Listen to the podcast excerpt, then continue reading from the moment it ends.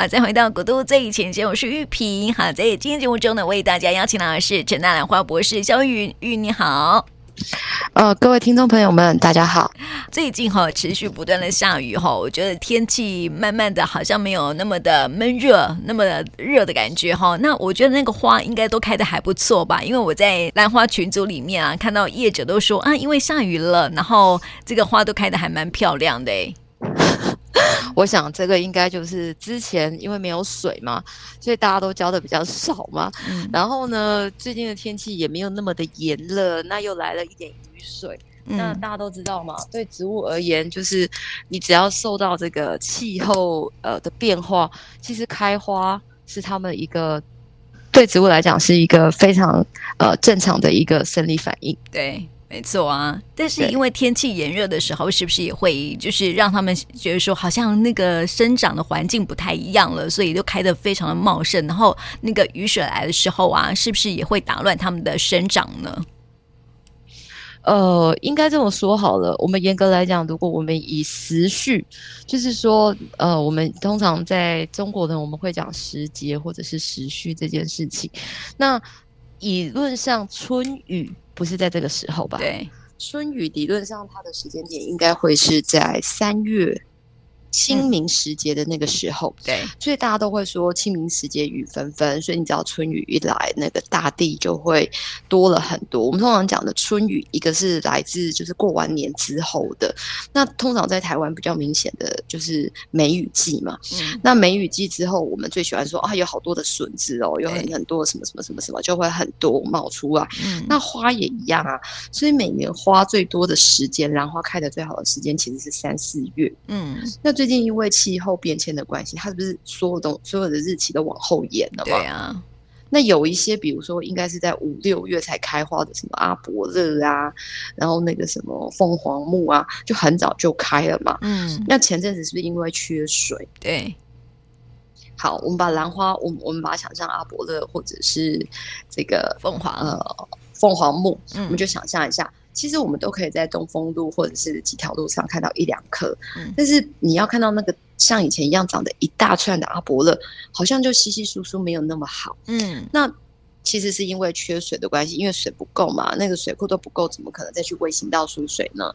好，那大家就会发现说，哎，之前来了一阵雨之后，哎，就突然间开开得很满，嗯，开得超好的，对，那其实就是，哎，在它的正常的生理机制里面，它本来就需要这个，那你给了它，它当然就会开得很好。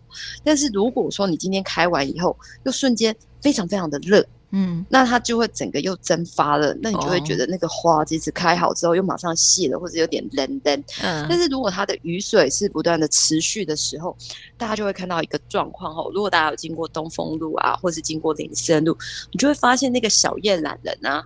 哦，那个绿叶好多，嗯，或者是那个菩提树，因为它本来在三月春雨过后，它的那个小嫩芽就要开始一直冒，对不对？嗯，对。那我们的雨一直延到现在，所以大家现在一定会看到两种状况：一种呢就是树上很多花，然后或者是被打掉掉到地上，这都是很多花。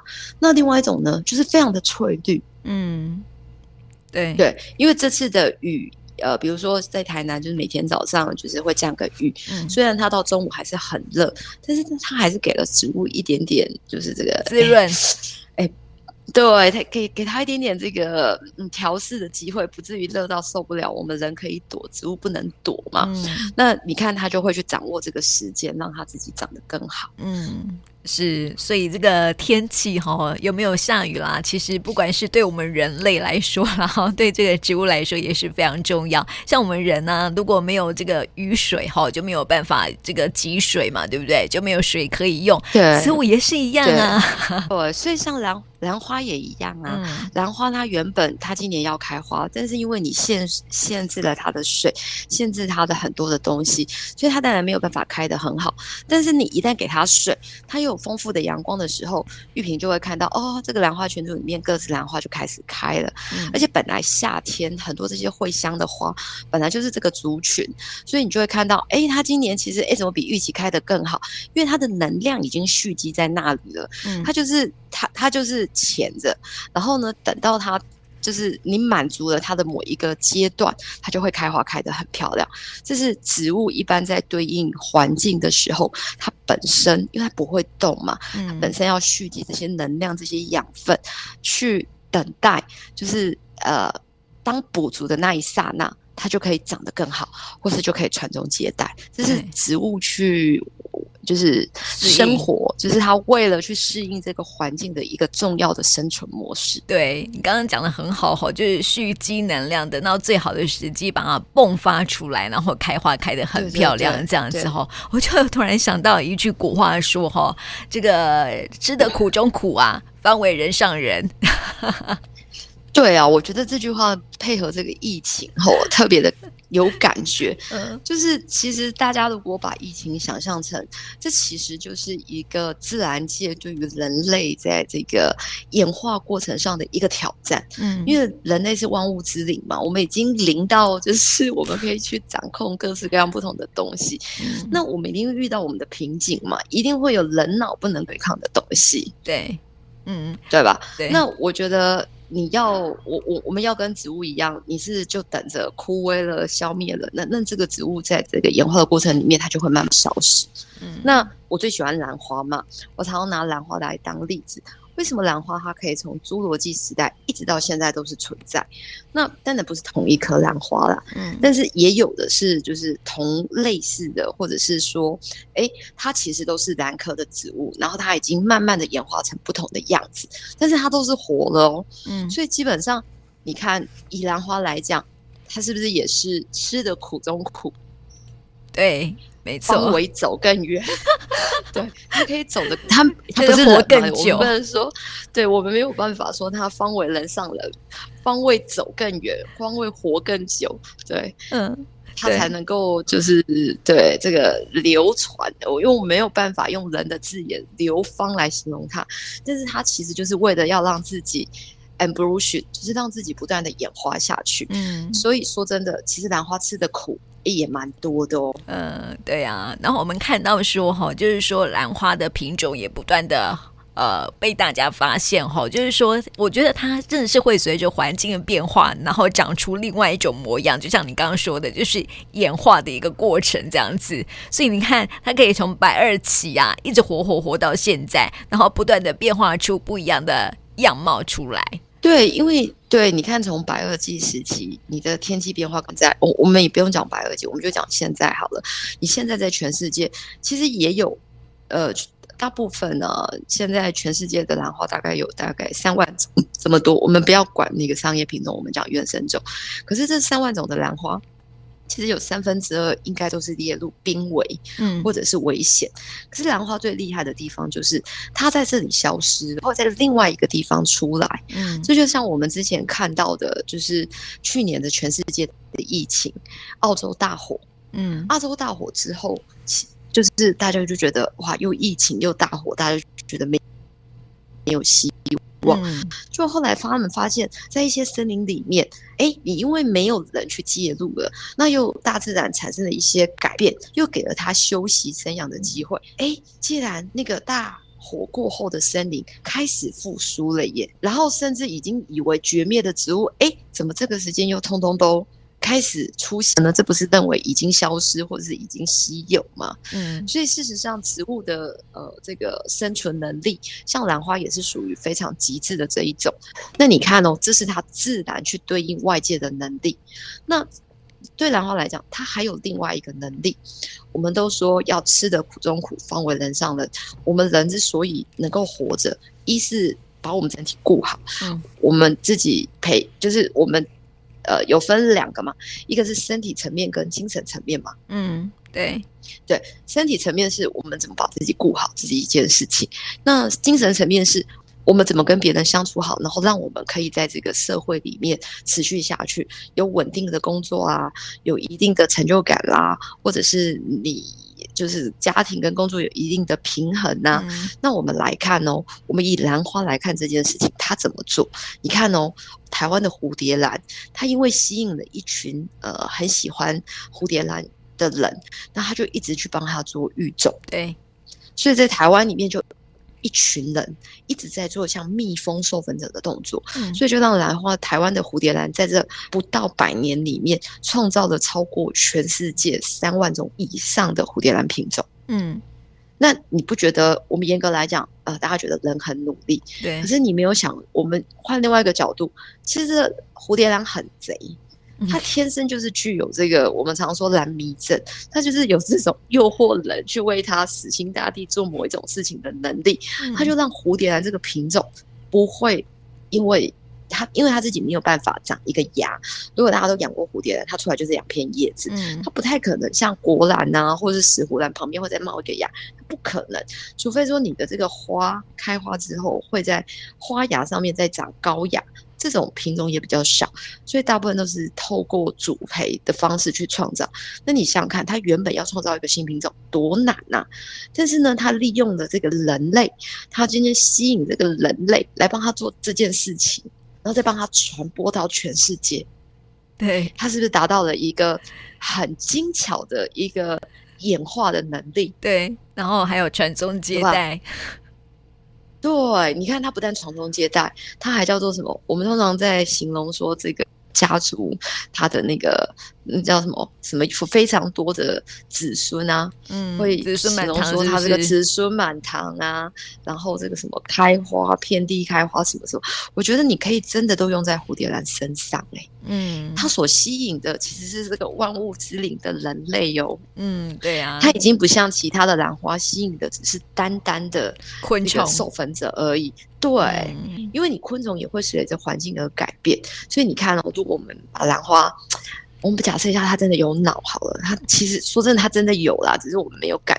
没没有办法自己体会到，嗯，但当然很多人都会说兰花的能量很强，嗯，那你看它原本在呃自然界，如果它要生活，它怎么跟真菌共生？它怎么跟树木共生？它如何跟其他的这些昆虫共生？对吧？嗯、对，它才能活。那蝴蝶兰这种呢，它就是吸引别人，你把我带回家，嗯，对，你帮我繁衍下去，你帮我传宗接代，你帮我遍地开花，嗯。对，这不是另外一种更强的策略吗？所以对蝴蝶兰而言，我觉得吃的苦中苦，方为人上人。哎，这是来形容它。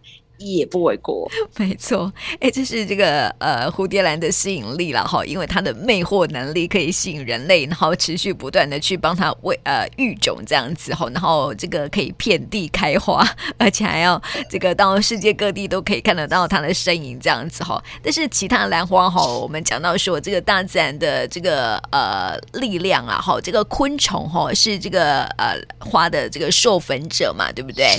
那我就想到一个问题哦，就是。说，因为现在不是爱谈说哈，现在世界蜜蜂好像越来越少了，这跟环境的变迁有关系哈。那如果蜜蜂变少了，是不是也会影响到其他花卉呀，包括兰花它们的生长？会啊，会啊。哦，会一定会的，因为有很多兰花的授粉者其实跟蜜蜂也有关系，但是目前为止看起来最直接的冲击是蜂蜜的产生嘛。嗯，对对，那有很多兰花，但是我觉得兰花它非常的聪明，因为对在兰花授粉生物学的研究里面，很多兰花，呃，应该说在兰科植物里面，通常是专一的授粉者的比较少。嗯。应该主要就是呃，我们有一个是澳洲的蜂兰，嗯，还有一个鸭子兰，嗯，对，蜜蜂的蜂，它是蜜蜂的蜂，嗯、蜂兰，它是拟态，就是说它今天就是假装是雌蜂的屁股去吸引雄蜂，它甚至会发出那个费洛蒙，所以它是有一个非常专一性的授粉者的。但是兰花大部分像这种有专一性授粉者的例子比较少，它通常有分第一阶段的主要吸引者。跟第二阶段的吸引者，这么聪明，一定要想办法让自己活。对啊，他非常的聪明。对，然后呢，有一些兰花，它在的地点如果特别的严苛，它还会发展出另外一种叫做机械授粉。嗯，就是说兰花它的，我们都会讲说它有个垒柱腔，它通常开花开完之后，它的垒柱腔往下的，它必须要转到上面来才有机会授粉。可是让你有一些兰花，它就不转位啊，嗯，不转位怎么办啊？对，那你不转位的情况底下，那你就只有这样甲虫，它从下面钻才有可能嘛？对，对不对？嗯，那基本上它就会吸引出，哎，它就是下雨，它就会滴到它。所以我记得我们之前好像也有提过，有一种兰花叫早兰，对，它天生长出来，，color 就在上面，它没有转不转位的问题。嗯，它在兰雅科，就是特定的某一些呃某一个科里面的这些兰花都长这个样子。那它其实有一种兰花就叫格距兰，那格距兰基本上它不转位，嗯，但是它有香味，所以基本上下雨的时候呢，那它们就是花都会去，诶、欸，花粉就会各自沾到。那各自沾到之后，这格距兰呢非常的聪明，它会有一些像食物一样的东西，吸引很多蚂蚁在那爬来爬去。嗯，等他爬完之后，就一堆国家出现了，因为他们聪明吧？对对对对，真的蛮聪明的。然后您说那个机械呃授粉的方式，我也觉得，对对对，我也觉得蛮聪明的哈。因为它的那个花，就是它的那个小水滴哦，就可以直接授粉了，不用到下雨那么大的水滴，对不对？还有一种哦，它也是发表在 Nature 哦。基本上他们就发现，这个兰花它到了某一个时期，它会有一个机械作用，它不是风传播，它今天其实的花它会有一个自交授粉的，就是就是自我自交授粉的机制，它是与来自某一个机械作用，就是它自己长到了某一个阶段之后，它就往右撇，然后当往右撇的时候呢，它的花粉就很容易去塞入它自己的这个。呃，蕊柱枪，我记得它其实是深圳的一个原生种，像是深圳香荚兰。如果大家有兴趣的话，诶，可以就是上网查一下，或者我们找个时间来特别介绍一下这个深圳香荚兰的这个自交授粉的机制。因为有一些天鹅兰也是，但是你跟全世界三万种兰花比起来，呃，大部分的兰花都是丑梅花啦。嗯，那这种少数是因为机械授粉的，其实是比较小的。那大部分都是会利用外在的机制来达到自己授粉的目的，比如说我们刚刚讲的隔距兰，然后它就是因为不转位嘛。嗯、那你说它靠这个水滴，它也没有到自己的机械作用哦，它其实是利用这个天时，然后呢，它自己要占有一些地利，然后呢，就期待水珠掉下来的那一刹那，它才能授粉。嗯，对。但是所以它的受限比较多，对不对？所以会不会也限制它的生长啊？会啊，因为你看，像这种花，它如果没有长在悬崖边，它怎么可能那个水珠会刚好掉在那里？欸、那如果那一年的雨水不够，或者是这个地方突然间产生了气候变迁，其实这个植物，这个兰花在这里就会产生绝灭。哦，对，就像我们之前谈过很多兰花，什么香河玉兰啊之类的，好像也就是这样子。对，我们那时候提过另外一种禾草玉兰，哦、它其实跟那个土壤中的那个真菌共生很有关系。嗯、所以就像我们成大的那个图书馆，莫名其妙不知道哪里来的土，就冒出一大堆禾草玉兰。当那一个土慢慢消失之后，禾草玉兰就长不出来了。嗯，它就是一定必须跟某个真菌共生在一起，它才有办法存活。嗯，对。所以你说他聪不聪明？他聪明，但是他还是有他被受限的地方。嗯。对对，所以我觉得其实呃，我我们如果把兰花真的当成是一个呃有具有，不要说我我不知道是不是用人格，就是你把它真的当成是一个哎很有趣的生物，然后它有大脑，它去决定它的整个这个族群，它这个整个物种呢要不要绝灭的时候，发现它其实非常的聪明，没错，而且它都是一整片的哦，不是单独生长的。嗯，它都是打群仗，对。对，就像我们现在的疫情，我们也不可能打个体仗，嗯，一定是打群仗。对，像最近的呃，整个感染的数字慢慢降下来了，嗯，哎，这其实大家共同努力的结果，对，没错啊，不是单一个人。对，单一个人其实是成不了事的。嗯，而且不是只有一个城市哈可以做得了这件事情的哈。就像我们不是常说同岛一命吗？哈，就是说这个一个城市如果比较严重的时候啊，其实啊、呃、全全国都能够一起来做防疫啊，其实会比一个城市单打独斗还要来得快速，可以去隔绝这种病毒的传播这样子哦。所以我就觉得我们是做的还不错哈，大家都还蛮乖的，就是说。减少，尽量减少去移动它，然后都是自主哈去做一个封城的动作。那时候政府还没有说要这个呃要封城啊，因为到现在也都没有说要封城嘛，对不对？但是人们就会自主封城，就是减少呃很多的移动哈。我觉得这是很好的，就是说够团结才可以这么的呃让疫情可以控制下来啦。对啊，我觉得大家也应该要呃，就是给自己拍拍手。我说真的，嗯、因为我觉得在身为台湾人住在台湾这个地方，我觉得我们自己的就是这个人民素质跟素养，我觉得是。优越的，我觉得这是我们要给自己拍拍手的地方。嗯、当然，因为我们在台湾这个小岛，我们当然就会去面对很多，哎，我们之前可能没有考虑过，呃，它的疫情是不是会扩大？因为我们太太自信、太有把握。但是，我们如何在最短的时间内再跟全世界接轨？我觉得这应该也不会是困难。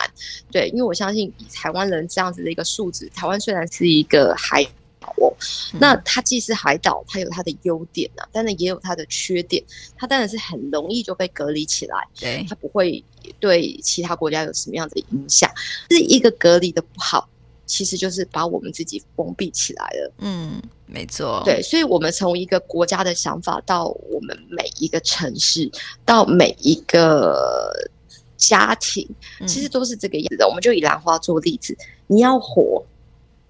就是要跟大家一起合作，嗯，不是只有你，对，不是只有人可以单纯存活在这个世界，在这个地球，你需要植物，你需要，对，我常常都会说我是植物人，阳光、空气、水，人也需要阳光、空气、水啊，人如果没有阳光、空气、水，其实他可能就真的会变躺在那里的植物人，跟我平常讲的植物人应该不太一样，没错。所以在疫情期间哈，虽然说现在这个有比较缓和下来也好，但是还是没有完全的控制住哈，所以还是要这个提醒大家，就是还是要呃做好自我的健康的管理啦，这很重要的一个部分哈，就是嗯，他们趴趴走哈，这也很重要哈。这段时间呢，就是提醒大家还是要吃得苦中苦哈，之后呢，哎，我们就可以过得比较就是呃像过去一样的生活了。大家还是要稍微。忍耐一下哈，这的这句话我觉得今天还蛮适用的诶。吃的苦中无苦，方为人上人，可以运用在植物上面，也可以运用在我们现在生活里面这样子。那我们换个方式，就是可能在节目最后也刚好分享，就是吃的苦中苦，方为人上人。如果我们把它再简单一点，我们现在不是有很多什么防疫保健茶吗？嗯，对。对不对？都没有很好喝吗？呃，就是基本上都会有人拿来，通常都不是很好喝。我也觉得呢。我们对我告诉你，这个其实也是告诉大家，就是这个也是吃苦中苦嘛。嗯，就是方为就是解决之方嘛。就是不好吃的东西或者是难喝的东西，总是有它一定的呃困难。那在疫情间遇到的问题。是危机，其实也就是转机。你看，你从你吃的这个感觉，这个人家觉得是对抗那个病毒。呃病毒有用的都很难吃啊，很难喝啊，对不对？嗯，所以从这里，从日常生活到我们的精神层面，其实都是要去承接一点苦的啦。嗯，没错啊。如果你在现在的生活当中哈，遇到什么样的困难哈，不要放弃啦哈，我觉得也是很重要的，就是不要放弃它，然后就是呃，这段时间熬过了，总是会有。呃，这个遇见彩虹，就像是呃下雨之后呢，阳光出现有彩虹一样的那种感觉哈，所以还是希望大家 撑过这段时间了哈。呃，也虽然说很辛苦，但是忍耐一下就过了这样，然后就遇见更好的明天。不是有一首歌叫《明天会更好》吗？好，我们要有这样的期盼呐、啊。对，不过我觉得更重要的就是不要把自己封闭起来。嗯，我觉得我们以植物来讲，只要植物要能够存活，它一定是想尽办法把它的枝条伸展出去，对，想办法感受到阳光，想办法吸收到水。那我觉得我们人要去学习这样子的一个韧性。你想想看，你有手，你有脚，你能动，它都没有。当然我们会遇到比它更多的困难，但是同样的，我们也拥有比它。更多的生存机会，所以我觉得就是不要忘了，人不是一个个体。记得当你有困难的时候，记得打个电话，或者是哎，跟你的亲朋好友们哎挨一下，嗯，我觉得都可以让你在这条路上走得嗯更舒适一点。没错啊，就是有人陪伴的感觉会更好哈。今天好像在做这个心灵导师、心灵鸡汤的感觉哈，也是希望说大家能够一起来熬过这段疫情的期间喽。那今天呢，也谢谢玉云，谢谢你。嗯，谢谢玉萍。